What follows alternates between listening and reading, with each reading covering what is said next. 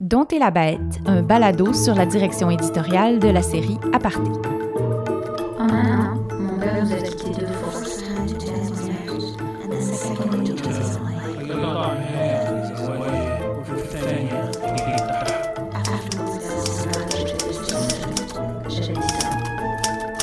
Plonger dans le chaos d'un manuscrit, ça revient un peu à s'aventurer dans l'antre d'une bête qui, si elle n'est pas nécessairement hostile, a certainement plusieurs têtes, trop d'yeux et parfois un cœur fragile.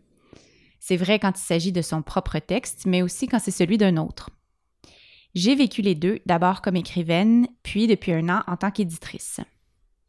Antoine Tanguy, lui, a plus de 15 ans d'expérience avec les fauves et les chimères de ses auteurs. Il est le fondateur d'Alto, et c'est de lui que j'ai la chance d'apprendre le métier. Antoine, tu as passé tellement de temps dans mes textes que des fois je me dis que tu me connais plus que ma mère. Est-ce que tu as l'impression qu'éditer, c'est rentrer dans la tête des auteurs? C'est vrai que éditer, c'est partager un espace, euh, c'est vrai, extrêmement intime. Et d'entrée de jeu, je préciserai que ce que j'essaie de faire, c'est d'être le plus respectueux possible du texte, euh, du travail qui a été euh, mis dans ce texte-là, des heures et des heures de travail, et surtout que lorsque le manuscrit est déposé, c'est une chose qui est très, très fragile. Donc, je pense que la prudence, la sensibilité et de travailler le sens du dialogue sont des éléments qui permettent d'entrer dans une zone intimiste, une zone de travail qui sera euh, négociée, qui sera peut-être d'ailleurs le, le, lieu de, quelques conflits, euh, de, de, quelques révélations aussi. Donc oui, c'est définitivement un acte qui est intrusif sans, je dirais, être malaisant, mais c'est quand même partager quelque chose qui rend les auteurs et les autrices extrêmement nerveux. Quand je parle de mon travail d'éditrice à, des gens qui ne sont pas dans le milieu ou même, ou même d'autrices, je me rends compte qu'il y a quand même beaucoup de préjugés par rapport à la relation entre éditeur et auteur. Euh, un qui revient souvent, c'est l'idée que l'éditeur va dicter à l'auteur ce qu'il doit faire, que c'est vraiment très directif comme travail ou comme rapport. Euh, pourtant, c'est pas c'est pas comme ça que moi je le vis, puis c'est pas ce que je ce que j'observe non plus. Euh, est-ce que c'est quelque chose que tu entends, toi? Euh, la question d'être directif, en fait, tu as raison de le, préciser, c'est un cliché euh, que de penser que, que l'éditeur ou l'éditrice va avoir euh, les solutions à un problème manuscrit. C'est pas un, docteur, j'ai pas, pas tous les remèdes et euh, chaque texte demande aussi de s'adapter. Donc, parfois, on a des, des, des solutions, parfois pas. être directif, j'avais tendance à l'être au début. J'avais tendance un peu, et, et je l'avoue maintenant très honnêtement, à écrire le roman que j'envisageais personnellement. Comme si si c'est moi qui l'avais écrit, ah, moi, j'aurais fait telle, hmm. chose ou moi ça. C'était un très, très mauvais choix, je pense, parce que commencer de toute façon euh, son, son, approche par moi, ça excluait euh, l'autre partie déjà. Donc, cette, cette partie-là dialoguée qui est très importante tombait euh, à l'eau. Donc, je pense qu'il faut s'installer dans une, dans une perspective de sorte de ping-pong, de renvoi d'idées et tout ça. Et non, la direction, elle doit être transformée peut-être en une stimulation, une impulsion. Donc, je vais souvent, par exemple, euh, donner des exemples ailleurs, donner des exemples dans la musique, dans la photographie, dans les arts. Je vais toujours essayer de, de, pratiquer un exemple ou à tout le moins de poser des questions qui font qu'à un moment donné, après trois ou quatre suggestions ou, ou réflexions, souvent l'idée, la bonne, va émerger du côté de l'auteur et l'autrice et c'est celle-là qui va être suivie. Donc, c'est plus d'allumer le feu ou de, de, de, de, brasser, si on veut, les braises pour laisser la personne travailler que de dire je pense que tu devrais aller dans telle direction. C'est sûr que parfois, on, essaie, je dis on parce que j'en parle souvent avec les collègues, on voit des problèmes dans des textes, puis on s'en parle entre nous, qu'est-ce qu'on fait avec telle ou telle chose? Est-ce que, que j'ai le droit de dire à quelqu'un, écoute, cette scène-là, je suis pas d'accord. Euh, j'aimerais, euh, par exemple, j'ai déjà entendu parler de gens qui font changer de sexe les personnages, dire ben non, écoute, on s'attache pas à, un gars, il faudrait que ce soit une fille, comme ça il y aurait plus.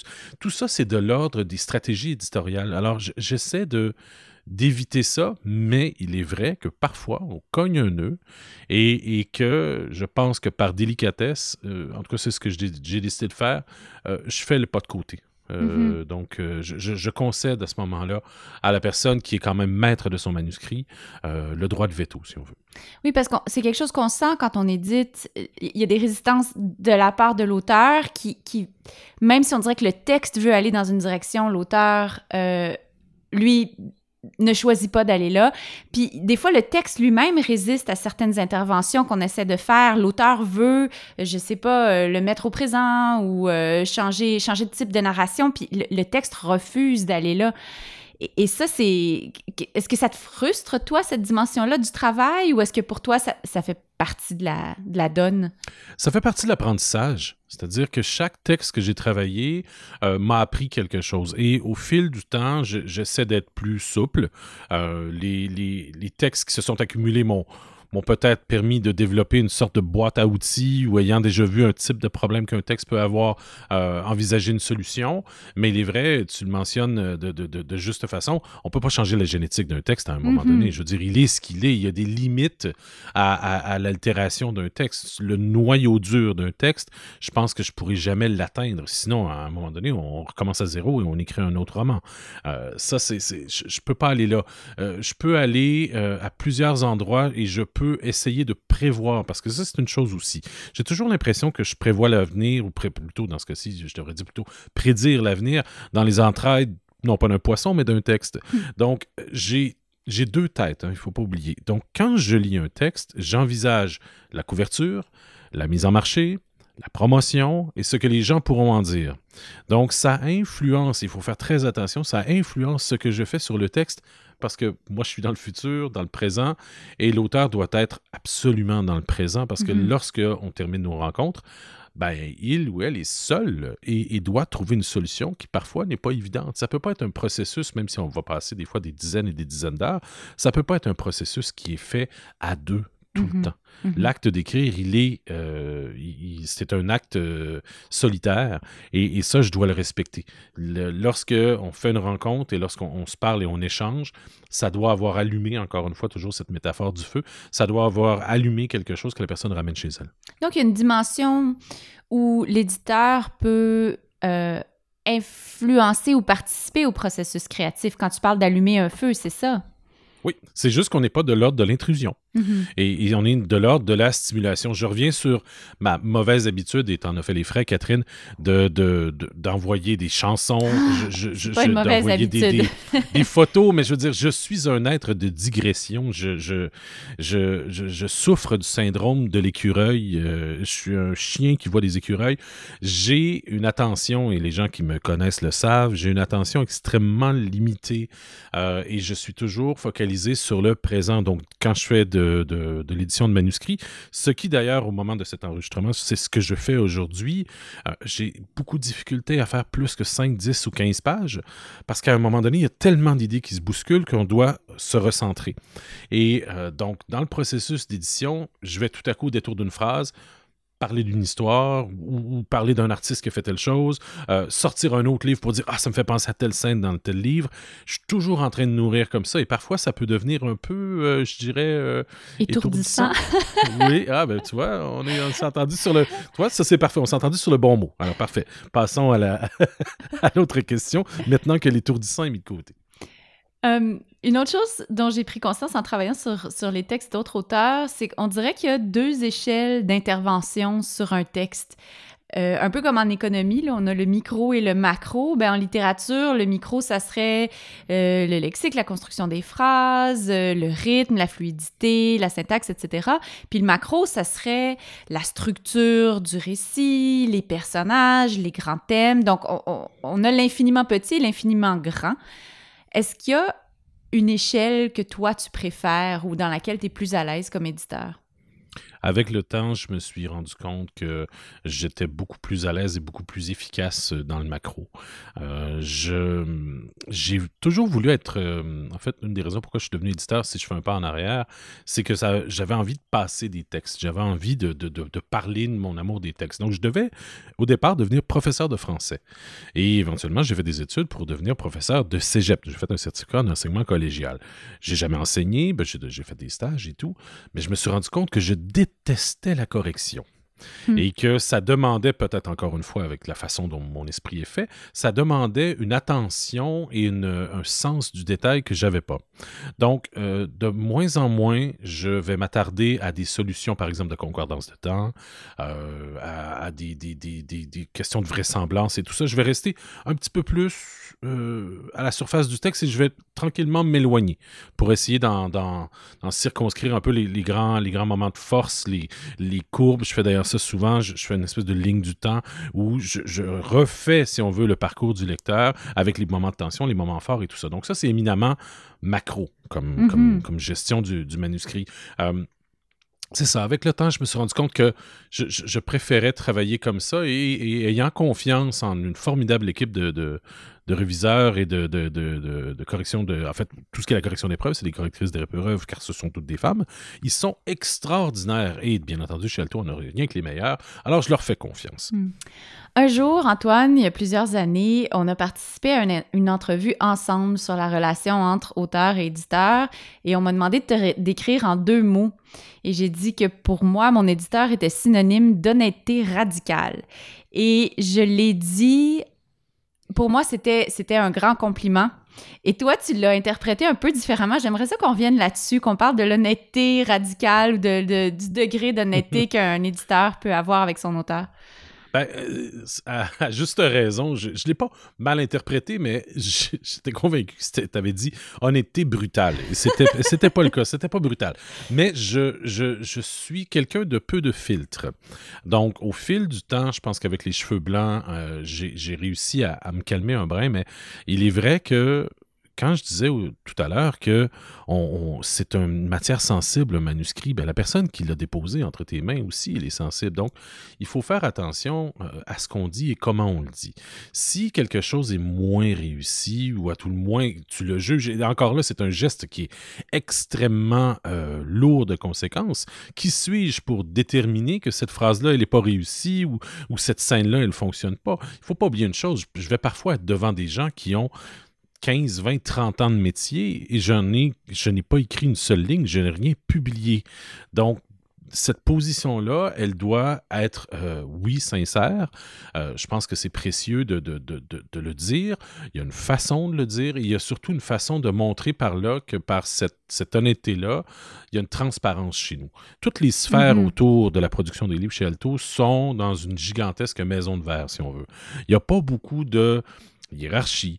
Euh, Il n'y a pas beaucoup de, de, je dirais, de, de, cloisonnement entre les gens. C'est une, maison qui est extrêmement ouverte, ou à tout le moins où il y a beaucoup de fenêtres et on- beaucoup de luminosité, je l'espère. La raison pourquoi j'utilise cette image-là, c'est que dans le processus éditorial, on va parler aussi de la promotion des salons du livre, on va partager beaucoup de choses, ce qui fait que je ne suis pas quelqu'un à qui on soumet un texte, éventuellement ce texte-là, il disparaît euh, du radar, si on veut, de l'auteur, l'autrice, et il revient sous forme euh, imprimée, et comme ça, il est lâché dans le monde.